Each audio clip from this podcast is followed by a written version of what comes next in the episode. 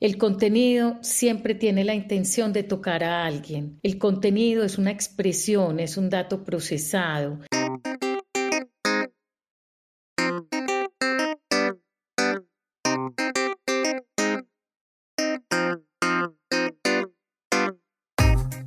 Somos la generación C. Nos apasiona contar historias, crear contenidos, compartir nuevas ideas, construir mensajes que inspiren, comunicar, co-crear y conocer el mundo a través de las palabras, los sonidos y las imágenes.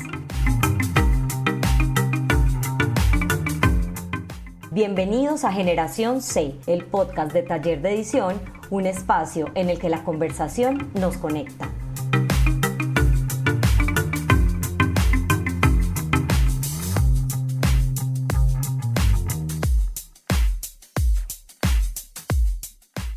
Todos, bienvenidos a este primer episodio de Generación C, un podcast del taller de edición en el que nuestro principal objetivo es conversar con ustedes y con nuestros invitados, compartir ideas, conocimiento y la gran pasión que nos mueve en nuestro equipo, el contenido, la comunicación, la creación de historias que nos inspiran, nos enseñan, nos informan y nos divierten. Soy Marta Rodas y estaré con ustedes de aquí en adelante como voz de esta Generación C a la que también orgullosamente pertenezco. Gracias por estar acompañándonos en este recorrido por el universo de los contenidos Estamos seguros de que tendremos la ocasión de hablar con nuestros expertos, clientes, aliados y amigos, algunos pertenecientes también a nuestro equipo de trabajo y vamos a tener momentos muy amenos en esta conversación. Hoy vamos a conversar acerca del ABC del taller de edición, a propósito de esas palabras que conforman nuestro diccionario cotidiano y que le dan sentido a lo que nosotros hacemos todos los días. En la A vamos a tener audiencias, en la B vamos a tener los buyer persona y en la C los contenidos. Más adelante vamos a ir desarrollando cada una de ellas, así que para hablar de esas palabras, hoy estarán con nosotros en Generación C Adelaida del Corral,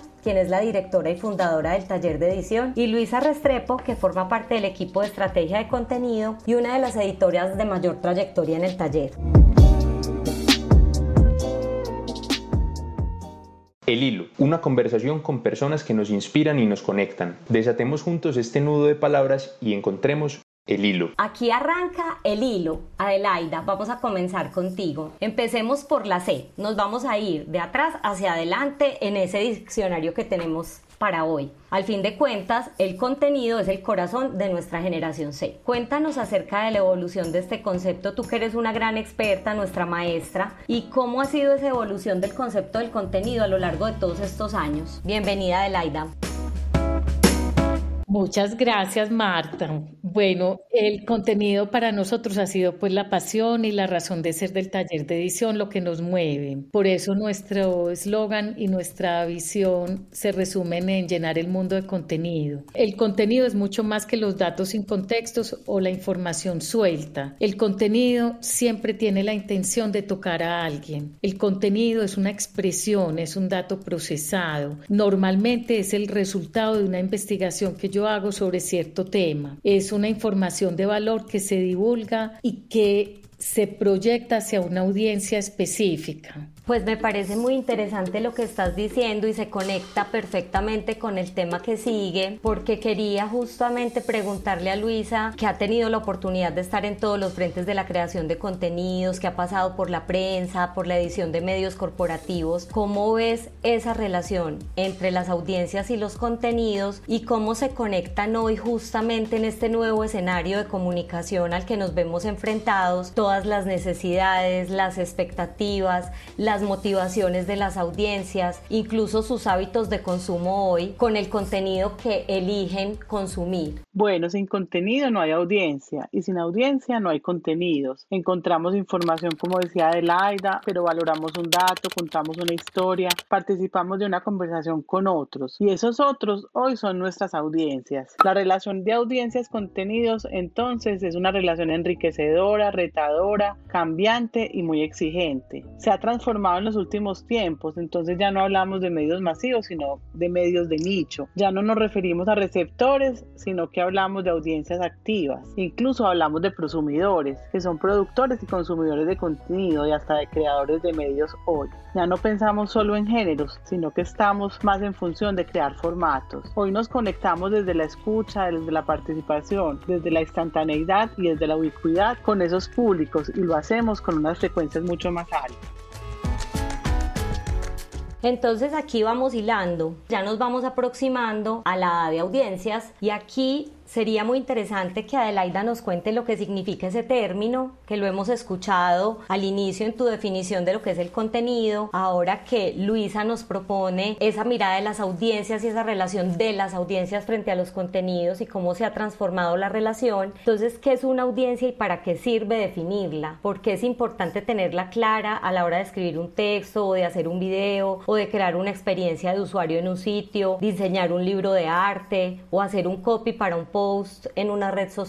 porque es tan importante siempre pensar primero en la audiencia? La audiencia realmente es el público. Antes era mucho más abstracto porque uno decía quién es el lector de los periódicos en el país y cabíamos todos, pero los medios para todos eran los medios muchas veces para nadie. Entonces poco a poco se fue como definiendo esa audiencia y básicamente es el grupo de personas que nosotros imaginamos para establecer una conversación siempre en doble vía. Entonces hoy tenemos como nuevos actores en todo este proceso de las audiencias. Eh, cada vez hay formas de segmentar y de microsegmentar más las audiencias para tener mayor efectividad. Ese término de audiencia se utilizaba mucho en radio y en televisión y se sigue utilizando para medir el consumo de programas. Entonces, si la audiencia crece, el medio se fortalece, pero si cae el medio o el programa empieza a tambalear. Básicamente hoy todas las audiencias se pueden medir, irlas monitoreando minuto a minuto para saber quién nos está siguiendo y quién se, se aburrió y se fue. Nosotros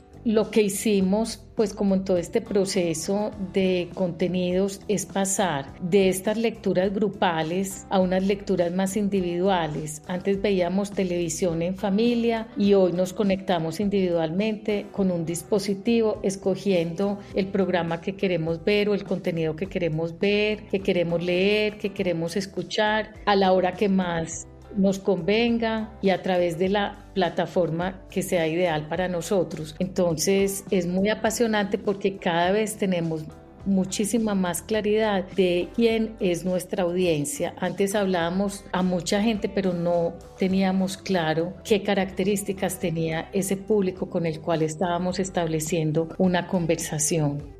Yo quisiera en este momento introducir un nuevo concepto que también está en nuestro primer diccionario, que es el de buyer persona. Marta, tú lo has introducido en el equipo de trabajo a diario en lo que hacemos. ¿Puedes vincularnos esa palabra de buyer persona con la palabra de audiencias. Por supuesto, y además porque yo no les había contado pues que yo también formo parte del equipo del taller, me presenté como la voz de generación C, pero no como parte del equipo taller de edición, y este término del buyer persona precisamente viene mucho del mundo digital, aparece con el marketing de contenidos, que es una de las dimensiones del marketing digital y que lo que pretende es empezar a atraer hacia las marcas consumidores cada vez más cualificados que sean capaces de tomar decisiones de compra pero muy bien informadas y muy conectadas emocionalmente con la marca. Entonces, si bien la audiencia es un término que veníamos utilizando como comunicadores y periodistas para nombrar segmentos de población muy amplios a los que llegamos con nuestros contenidos para entender cómo hablarles, qué intereses tienen, ya el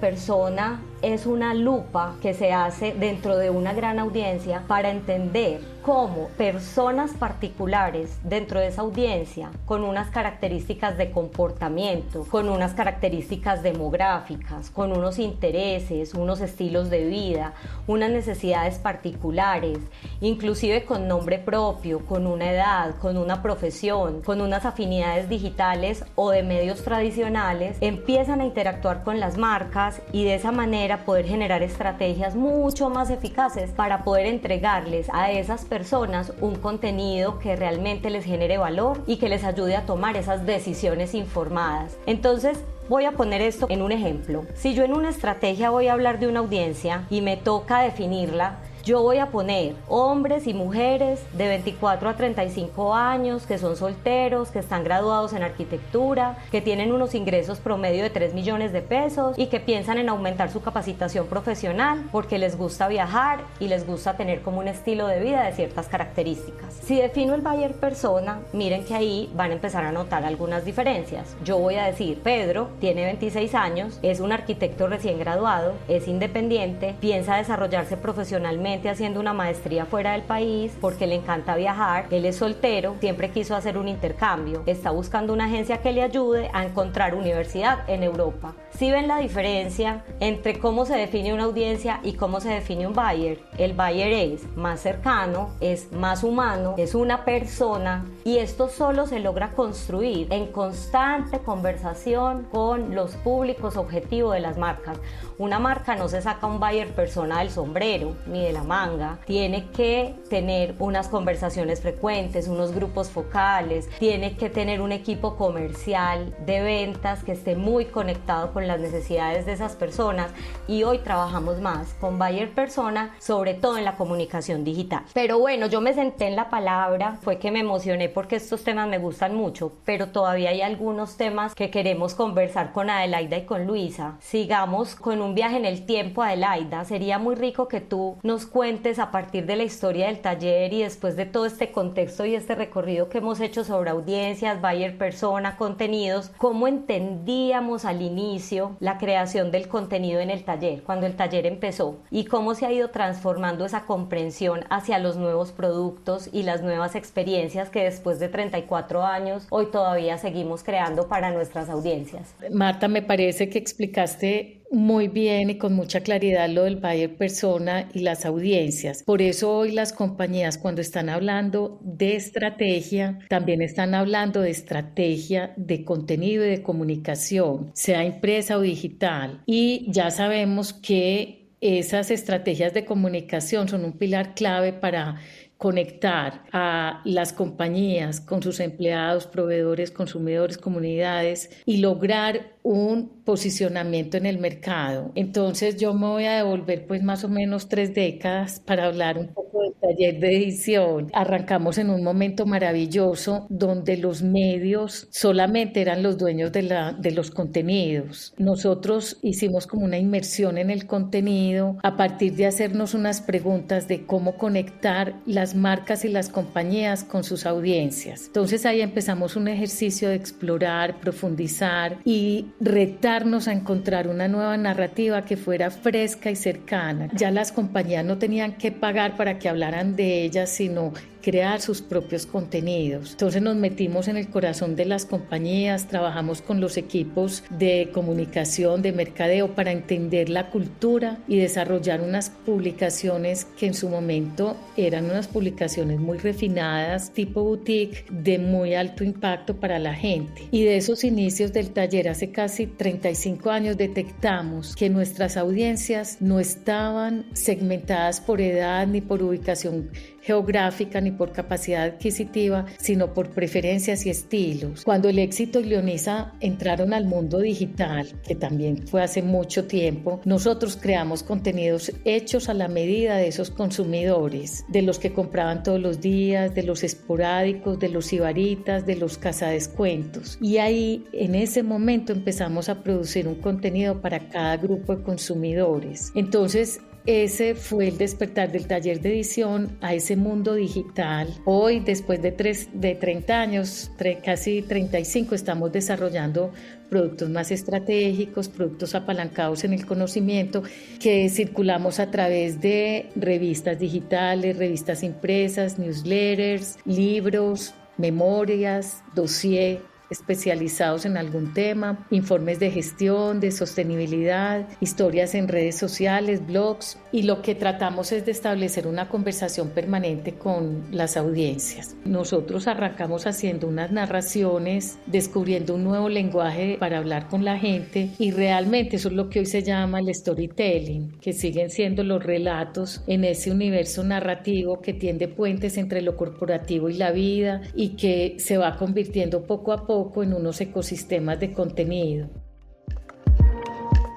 cuando hablas de ecosistema, me diste paso casi que al cierre de este hilo, porque yo me iba a pasar a la E de ecosistema para adelantar cuaderno en, nuestra generación C y contarles un poco que los ecosistemas son lo que antes para nosotros en comunicaciones era como los medios o los grupos de medios. Hoy los ecosistemas son las plataformas que nos dan la posibilidad de distribuir el contenido corporativo de muchas maneras, en muchos momentos, y a las audiencias particulares a las que necesitamos llegar, pero siempre con estrategias de contenido muy bien diseñadas y con KPI que se puedan medir para saber ese desempeño de esos contenidos en esos ecosistemas, cómo se están comportando. Algo que Carlos Escolari dice, y es que si en la vieja ecología de los contenidos las audiencias estaban centradas en los medios, en la nueva ecología están centradas en la narrativa, que es lo que Adelaida nos mencionaba, en el storytelling, en el relato corporativo. Esos universos son los que configuran los ecosistemas de contenido transmedia. Transmedia es un contenido que no tiene fin, es un contenido que puede iniciar en esta conversación que tenemos nosotras hoy en el podcast y que a partir de la conversación que se genera fuera en nuestras redes sociales con ustedes que son nuestra audiencia, puede empezar a generar un movimiento creciente y esto se va volviendo como una gran célula que se empieza como a abrir en un montón de posibilidades y crea los verdaderos relatos transmedia que tienen comienzo, se detonan en un lugar, pero pueden terminar en otro. Inclusive pueden empezar en lo digital y terminar en lo impreso, o empezar en lo impreso y terminar en lo digital, o puede empezar en un evento y terminar en toda una estrategia de activación BTL o de publicidad, en fin. Jenkins hace 18 años, Henry Jenkins, decía que la narrativa transmedia es un conjunto de contenidos que nacen de un mismo universo narrativo y en el caso de las marcas de un mismo relato corporativo o brand storytelling que se crean en diferentes formatos y se distribuyen en distintos medios. Así que el relato transmedia no es una adaptación de un contenido de un formato a otro, es un contenido que se va enriqueciendo con la experiencia de distintas audiencias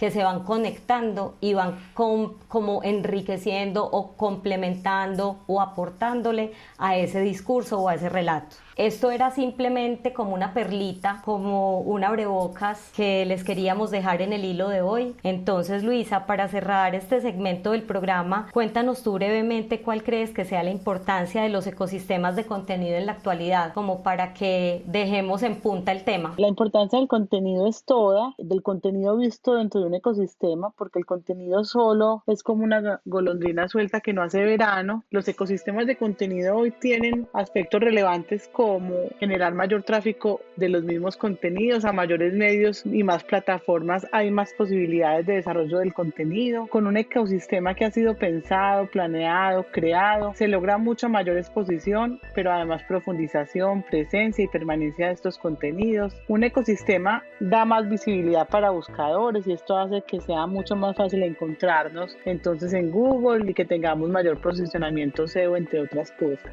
Y para entender qué es ese ecosistema, de qué hablamos cuando hablamos de un ecosistema, pues pensemos en una cosa muy cercana a la vida de todos, y es a la marca Lego. Eh, ellos no solo son juguetes para niños, como algunos podrían pensar, hoy la marca Lego es un universo complejo y grande donde están también incluidos los adultos y hay una narrativa de marca que no solamente pasa por la diversión, sino que pasa por la moda y por el entretenimiento, hasta traernos series y películas como las que han hecho ellos con Marvel. Entonces el ecosistema del contenido es una relación que se enriquece y es una relación que hay que construir intencionadamente para lograr los resultados que queremos con la comunicación.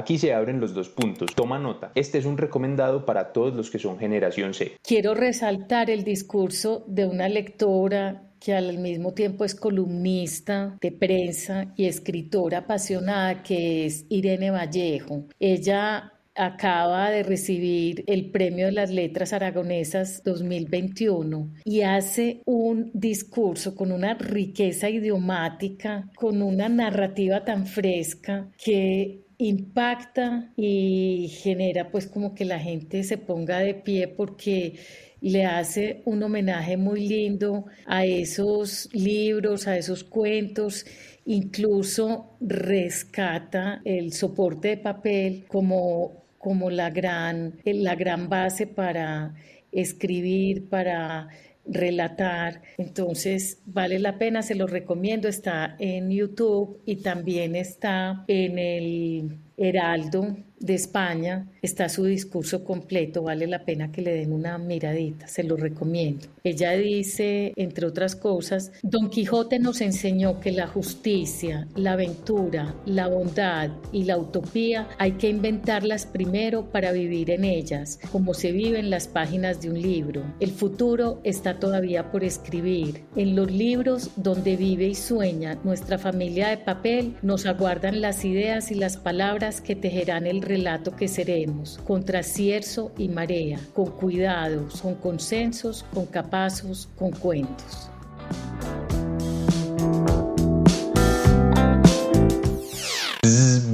Detectamos información relevante para las personas en medio de los zumbidos del Internet, las notificaciones y el ruido de las redes. Hoy en hablaremos acerca de una de las tendencias que más se ha viralizado en los últimos días, con el hashtag Butter Video Teaser, que surgió por el teaser del video musical de Butter, el nuevo sencillo de BTS, la famosa banda surcoreana de K-pop. Esta es una banda que nació en Seúl en el año 2010 y que desde entonces viene arrasando en las redes sociales gracias a sus fans. Pero, ¿qué tiene de especial este teaser que logró superar los 1,8 millones de likes en YouTube en 2 horas y 28 minutos? En cuestión de 20 segundos nos presenta el sonido de un bajo sintetizado al mejor estilo de los años 80, que a muchos les recordó la icónica canción de Queen, Another One Bites the Dust.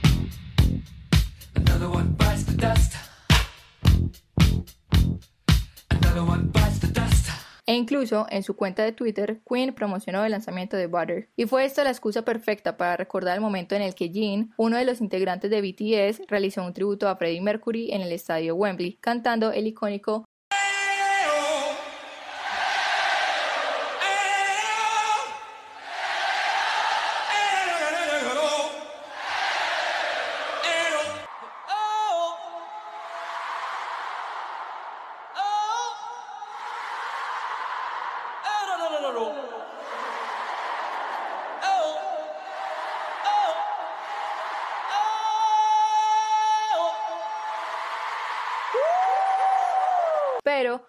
estos tweets que parecen un un exceso de información viral en redes sociales son la muestra del poder que tienen las audiencias. Gracias a las conexiones digitales, los diferentes clubes de fans que tienen esta banda en los cinco continentes se unen en un gran fandom llamado ARMY. Como su nombre lo dice, ARMY es ese ejército que hace que la banda sea hoy en día un fenómeno digital. Los fans de BTS son prosumidores elevados a la máxima potencia, que comparten y crean contenido todo el tiempo, desde coreografías de las canciones hasta streamings en plataformas musicales, para que sus ídolos surcoreanos vendan miles de copias de sus álbumes y acciones de su sello discográfico en la bolsa de valores. Son ellos, el ARMY, los que realizan las traducciones de los contenidos que saca la banda, estudian la cultura y el idioma de este país y logran que BTS bata récords en YouTube como cuando llegaron a más de 100 millones de vistas en 24 horas. Y el hecho de que la revista en su edición internacional, nos nombra en la portada como los líderes de la nueva generación, es la muestra de que detrás de millones de tweets y hashtags hay un movimiento de la audiencia que vibra con cada decisión, acción, gesto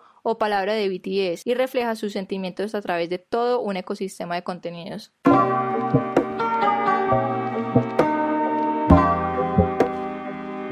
Gracias a Adelaida y Luisa por acompañarnos en este primer episodio de Generación C. También a ustedes, nuestros seguidores y prosumidores, para entrar en los términos sobre los que hablamos hoy, los invitamos a mantenerse conectados con nosotros en las redes del taller de edición, en nuestro blog, en nuestro sitio web y ahora también en Generación C. Conversemos más, qué temas les interesan, cuéntenos qué preguntas tienen o qué asuntos quisieran que nuestros invitados desarrollen en los siguientes episodios. Recuerden que Generación C estará disponible en Spotify para descargar o para escuchar. Además pueden compartir todos los episodios en redes sociales con el hashtag Somos Generación C.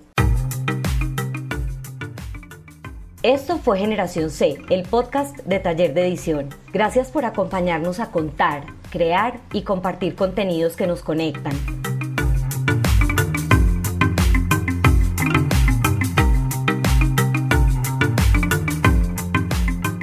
Síguenos en nuestras redes sociales como arroba taller de edición. Danos pistas sobre esos temas que te interesan y visita nuestro blog en www.tallerdeedición.co. Te esperamos en nuestro próximo episodio.